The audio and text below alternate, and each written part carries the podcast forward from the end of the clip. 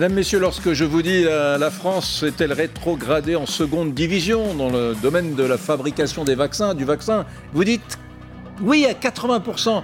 Oui à 80%, mesdames, messieurs, c'est vous dire.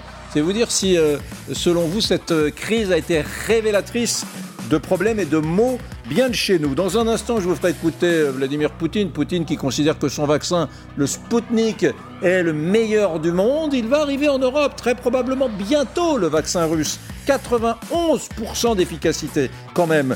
Et puis, euh, on va parler surtout de, de ce qu'a dit euh, Emmanuel Macron hier au journal de 20h de TF1 à propos du nombre de Français qui pourraient être vaccinés d'ici l'été. Écoutez bien. Dans quelques semaines, c'est-à-dire début mars, nous aurons vacciné l'ensemble des pensionnaires de maisons de retraite, ce qu'on appelle les EHPAD, qui ont souhaité, 80% ont souhaité, ça représente environ 500 000 de nos concitoyens, ils seront tous vaccinés début mars. On aura vacciné largement au-delà de ces établissements, dans euh, cette période aussi, les plus de 75 ans.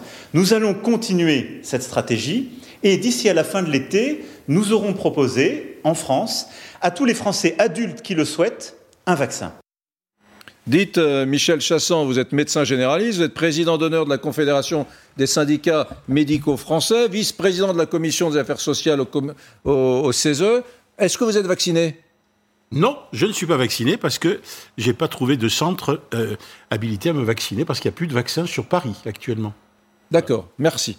Euh, Donc que... je fais un appel au peuple. Si jamais il y a un centre qui m'entend, euh, évidemment, voilà. il peut me téléphoner. Euh, voilà, J'irai un... immédiatement. C'est un soignant et vous êtes au contact de personnes eh bien, positives bien régulièrement. Bien sûr. Bon.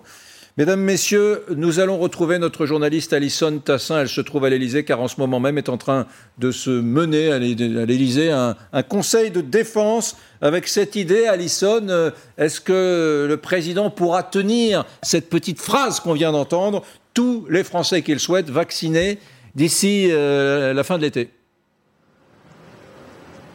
oui, en tout cas, il le devra parce que c'est un engagement présidentiel et c'est la première fois sur cette question. C'est presque finalement une promesse de campagne, en tout cas une promesse de campagne sanitaire. Mais ce que l'on voit avec cette intervention présidentielle, c'est clairement un Emmanuel Macron qui reprend la main sur cette question après beaucoup d'interventions, notamment euh, celle des scientifiques et puis aussi après une période où le président de la République a voulu parler d'autre chose, d'économie, de social aux États étudiants, eh bien cette fois il a repris le dossier en main. Alors certes, il a laissé son premier ministre s'exprimer sur le non reconfinement vendredi, mais c'était une décision très personnelle du président de la République. Bref, on le voit hein, une fois de plus, Emmanuel Macron estime que le, le travail est bien fait et quand c'est lui qui le fait directement. Merci.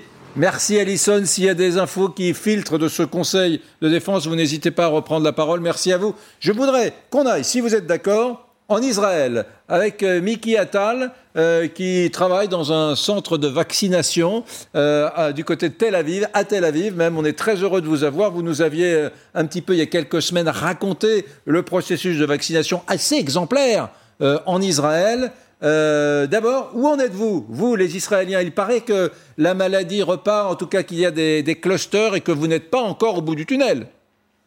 Non, nous avons une véritable course entre entre deux trains, euh, si, on peut dire comme ça. Alors, 84% des, des, personnes âgées sont déjà vaccinées dans, dans le pays, euh, ce qui est déjà un bon résultat. Il y a déjà un effet Pfizer, je dirais, euh, dans le pays, puisque nous notons déjà une baisse de 35% des cas de contamination pour cette tranche de la population, une baisse de 30% des hospitalisations pour, pour, pour ces personnes âgées et euh, une baisse évidemment de 20% des cas graves. Donc ça, c'est déjà une bonne nouvelle du côté des personnes âgées. Euh, mais ceci dit, nous avons un problème, c'est le variant anglais qui fait des ravages en ce moment et qui touche cette fois-ci la part de la population qui est en train seulement de commencer à être vaccinée. On parle des plus de 35, 45, 50 ans. Et effectivement, nous avons un problème de réactivité vis-à-vis de cette population-là. Alors j'écoutais un peu vos problèmes en France, Mais figurez-vous que euh, ben, ces gens-là traînent un peu en se disant qu'il y a suffisamment de vaccins, donc ce n'est pas la peine de se ruer actuellement sur les centres de vaccination. Hmm. Donc il va falloir continuer une véritable campagne parce que nous avons une hausse de 250% des cas graves pour cette tranche d'âge. Je suppose que les chiffres Parallèlement, comme on a pu voir pour les plus de 60 ans, ces chiffres euh, baisseront dès qu'une bonne partie de ces, de ces gens de 50 à 60 ans sera, sera vaccinée dans le pays. Dites, ce variant anglais, selon ce que vous en voyez en Israël, bon, il est plus contagieux, ça nous l'avons tous compris. Est-ce qu'il est plus dangereux?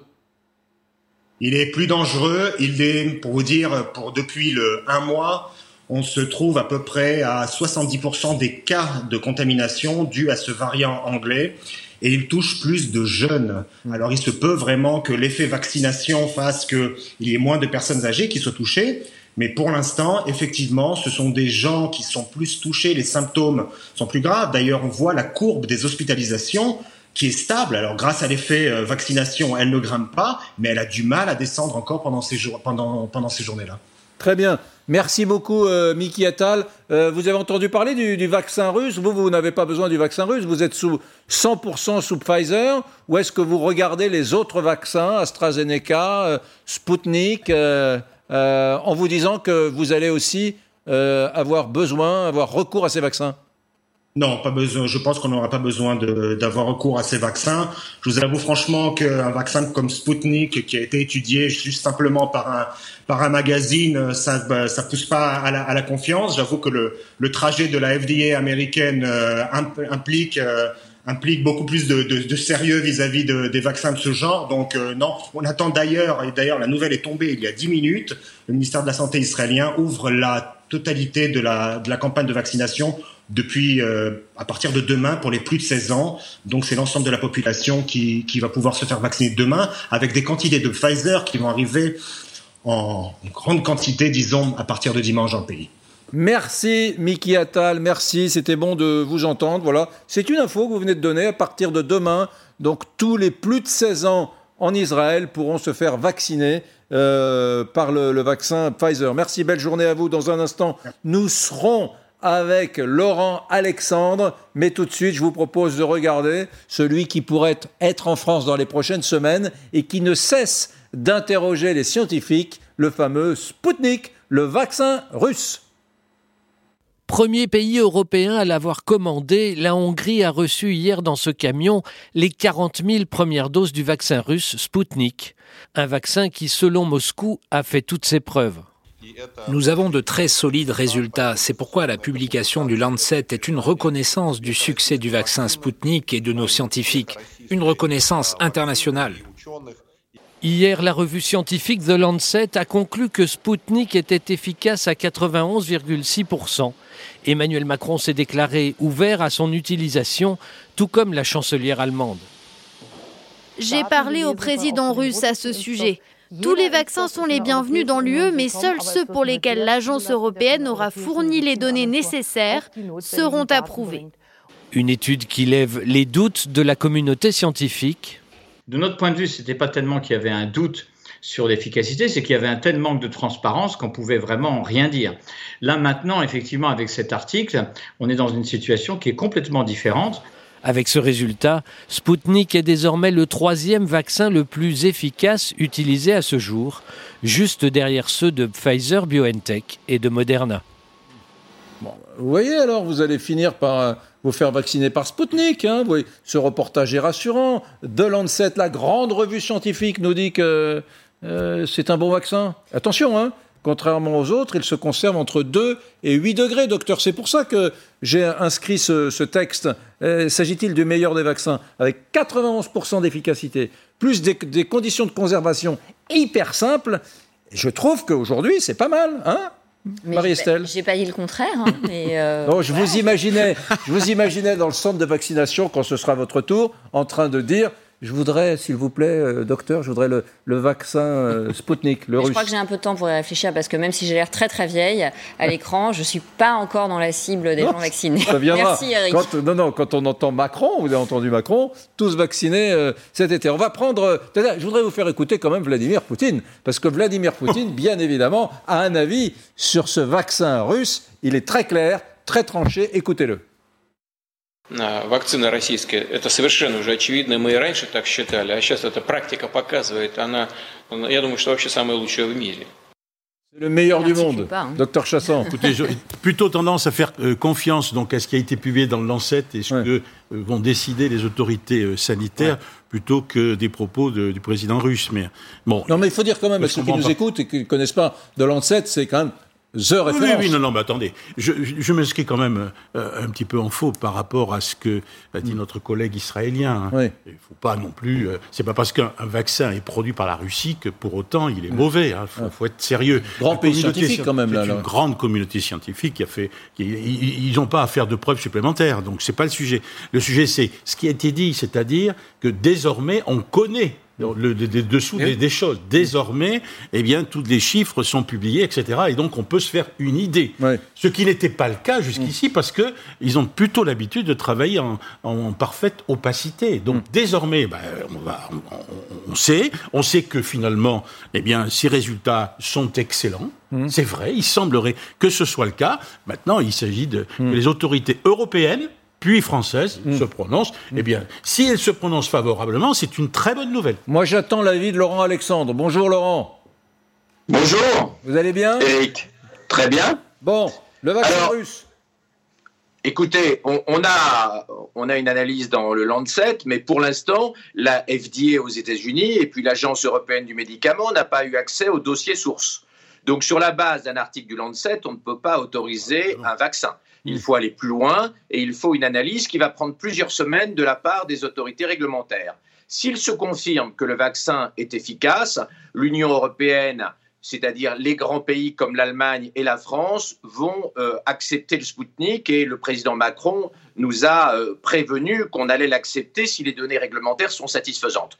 La victime collatérale, bien sûr, ce sera Navalny, parce qu'en échange des doses de vaccin, Poutine va exiger qu'on arrête de défendre Navalny, qui va rester trois ans en tôle.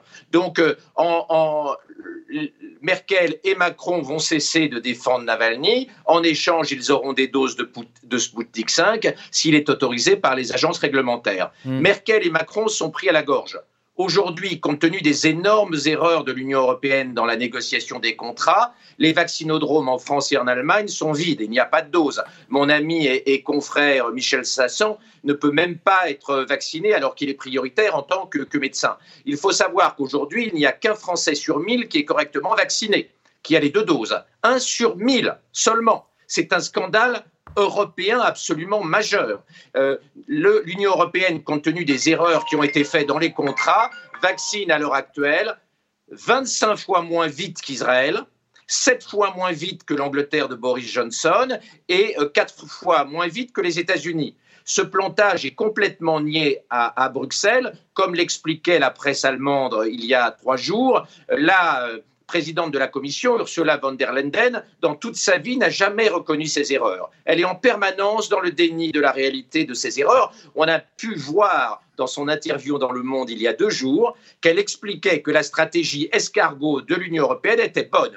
Elle affirmait qu'elle avait raison, alors que les vaccinodromes sont vides, que l'Union européenne ne vaccine pas sa population au moment où le variant euh, britannique et les variants exotiques arrivent. Et il faut savoir, comme votre correspondant israélien l'a dit, que nous sommes dans une course de vitesse. Le variant, le variant euh, anglais est déjà à 15-20% en Île-de-France. En Israël, il est entre 15, 50 et 70%. Et on voit qu'en Israël, le pays qui a le plus vacciné au monde, avec aujourd'hui, au moment où nous parlons, 59 doses pour 100 habitants, eh bien, il y a une baisse de 35 à 40 des hospitalisations chez les personnes âgées vaccinées. En revanche, chez la population non encore vaccinée, on a une explosion des cas à cause du variant britannique. Mmh. Si nous vaccinons aussi lentement, nous allons en France et en Allemagne être submergés par le variant britannique. Ça fera des milliers de morts supplémentaires, un confinement qui va durer des mois et des mois. Donc nous n'avons pas le choix. Nous allons sacrifier Navalny pour avoir des doses du vaccin russe. Mmh. Oui, c'est intéressant d'entendre. Je oui, voudrais juste rappeler à ceux qui nous regardent que cet homme qui parle, je le connais, Laurent Alexandre, il est souvent dans cette émission, n'est pas un anti-européen. On pourrait croire qu'il s'agit là d'une diatribe euh, euh, europhobe euh, de la gauche ou de la droite, de Marine Le Pen ou de Mélenchon. Non, c'est un Européen convaincu qui fait le constat de l'échec de l'Europe en matière d'approvisionnement de vaccins. C'est pas seulement un échec français, c'est aussi un échec européen. Hein. Quand il y a des chiffres qui balancent sur le fait qu'on on vaccine 25 fois moins qu'en Israël, 7 fois moins qu'au Royaume-Uni, 4 fois moins vite qu'aux États-Unis, c'est consternant. Non. Oui, alors, euh, le, on va parler de l'Europe. Moi, je trouve qu'on mélange un peu tout. Ah. Laurent Alexandre mélange un peu tout. Si on regarde Israël en particulier, il faut faire bien regarder les conditions du contrat d'Israël. Israël a euh, euh, préempté en quelque sorte le vaccin Pfizer en acceptant des conditions que nous, Français, on n'aurait probablement pas acceptées. Et je dis simplement une chose, au-delà du prix, c'est que l'ensemble des données sanitaires, des données médicales individuelles ont été transmises au labo. Je pense que si on avait eu ce débat-là, en France, ça aurait suscité quelques, ah quelques tensions. je vous dis tout de suite, j'aurais été prêt à donner mes données sanitaires personnelles euh, à Pfizer. Hein, non, mais peut-être que moi aussi. Peut-être que moi aussi. Mais quand on parle les débats sur les libertés individuelles, donc il faut bien voir la particularité. Il y a une singularité israélienne qui fait qu'aujourd'hui, ils vaccinent dans des proportions beaucoup plus grandes, mais il faut bien prendre en compte ces, ces conditions. Après, sur l'échec européen, oui, je pense que c'est indiscutable. Et en même temps, moi je trouve qu'il y a en ce moment, et je serai le premier à dire que l'Europe s'est plantée dans la négociation des contrats et qu'il y a une, espèce, une certaine opacité de la part de l'équipe de Ursula von der Leyen qui est actée. Mm. Mais en même temps, en même temps, c'est qu'il y a eu une forme de prudence. Peut-être que la communauté européenne a été trop prudente, mais en tous les cas, on aurait, qu'est-ce qu'on aurait dit si on s'était précipité aussi? Donc moi, je pense qu'il faut euh, accabler dans une certaine mesure l'Union européenne parce qu'elle a échoué, mm. mais aussi je trouve que le propos de Laurent Alexandre est trop univoque et je pense qu'on pourrait euh, aussi avoir un peu plus de, de, de lucidité par mm. rapport à la démarche de l'Union européenne qui, au bout du compte, me semble être cohérente dans ce qui avait une unicité, une uniformité, un regroupement de tous les États. On est plus fort unis mm. que individuel et que on verra au bout de deux mois ou trois mois non.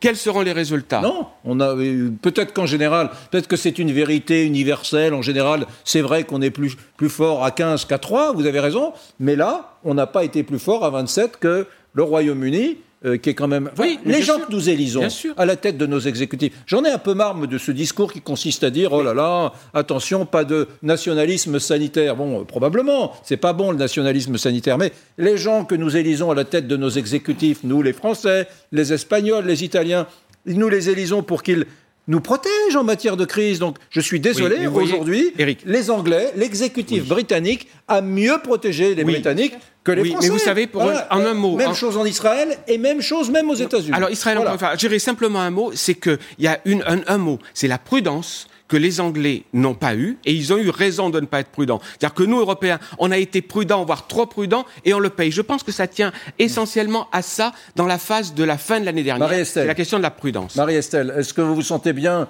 euh, protégée par les institutions européennes. Dans ce cas précis, là, hein, on ne fait pas d'idéologie, on est factuel. De toute façon, moi, je ne peux pas faire d'idéologie sur l'Union européenne parce que je n'ai pas euh, assez de connaissances, à la limite, dans le domaine. Mais sur la question de la santé, je pense que l'Union européenne, c'est un problème parce que euh, la souveraine, on, est trop, on a des pays qui sont trop différents les uns des autres en termes de démographie, en termes d'hygiène de vie. Les Suédois mangent pas comme les Grecs. L'âge moyen de la population en Italie n'est pas le même qu'en euh, en Pologne. donc, la politique de santé, la politique vaccinale, notamment, voit bien qu'on est passé de, pour des nouveau-nés de 5 vaccins obligatoires à 11 vaccins obligatoires sous l'effet de pression européenne. Et je pense que pour travailler dans la santé, la santé, plus elle est de terrain, plus elle est ciblée, plus elle est efficace. Et plus c'est dilué dans de la bureaucratie, plus c'est ralenti et plus c'est déconnecté de la réalité. Donc sur la question de la santé, encore une fois, sans idéologie européenne générale, je pense qu'on perd du pouvoir et donc de la flexibilité et de l'efficacité. Vous avez vu que les Hongrois, les Hongrois qui sont donc en Europe, ont pris la décision de commander directement des vaccins Sputnik à Poutine, à la Russie. Voilà, donc ils ont dérogé aux règles européennes. Normalement, on leur fournit à Bruxelles leur dose vaccinale, mais ils ont dit on va, on va aller prendre des doses de Bruxelles, mais en plus on va commander à, Poutine. Laurent Alexandre, euh, la France rétrogradée en seconde division. Vous avez 80% de ceux qui, qui votent là euh, considère que la France, qui va produire probablement des, vaccins sur, sur quatre sites de production, finalement, euh, n'est plus un pays qui invente, mais c'est un pays un peu sous-traitant. Nous sommes devenus un sous-traitant des, grandes industries pharma qui, elles, inventent. Des euh, là, en matière de vaccins, la France ne va pas fabriquer des vaccins elle va euh, produire de la sous-traitance, comme le Maroc assemble des automobiles Renault et des automobiles Peugeot. Euh, ce n'est pas de la fabrication de vaccins, c'est de la sous-traitance avec les plans de ceux qui ont inventé les vaccins. Donc nous avons deux grands pôles importants de vaccins, qui est Sanofi et puis l'Institut Pasteur. L'Institut Pasteur est aujourd'hui sous-doté pour pouvoir tenir la course mondiale de l'innovation euh, au moment où Moderna a investi 5 milliards de dollars sur la euh, recherche à ADN. Le budget de Pasteur n'est que de 300 millions euh, par an, donc il faut mettre plus d'argent sur la recherche. Et puis Sanofi n'a pas eu de chance et n'a pas développé la technologie ARN au moment où manifestement les vaccins ARN marchent beaucoup mieux que les autres et sont probablement la voie d'avenir en cancérologie, et pas seulement dans le mhm. domaine vaccinal. Donc il va falloir que la France ravale un peu euh, euh, ces euh, fantasmes antigénétiques, anti-ADN, anti-ARN et rentre dans la course, la nouvelle mmh. course médicale, la nouvelle course technologique qui va être très largement dans le futur liée aux technologies ARN et aux technologies ADN. Mmh. Le vaccin ARN n'est que le tout début d'une révolution technologique que la France a ratée, comme elle a raté les OGM, parce que l'ADN, l'ARN, la génétique est devenu un gros mot en France. Mmh. Donc il va falloir que nous reprenions le train du progrès. Il va falloir que quand un grand chercheur comme la prix Nobel Charpentier demande à revenir en France, à quitter l'Allemagne et revenir en France, on lui donne un poste alors que la France lui a refusé un poste. Euh, il va falloir que nous accueillions les chercheurs en génétique, il va falloir développer les technologies du futur que nous avons abandonnées. Il y a là un immense chantier. Ce sera l'occasion pour Sanofi et Pasteur de revenir dans la course parce que l'affaire du Covid va durer, il va y avoir des variants, il va falloir faire des troisièmes doses vaccinales proprement. Euh, très probablement. Donc il faut qu'on se mette à bosser, il faut maintenant penser au futur et il faut que nous cessions d'être un pays technophobe pour rattraper euh, les pays plus euh, progressistes. La France technophobe. Merci Laurent Alexandre, nous suivrons cela de très très près bien évidemment.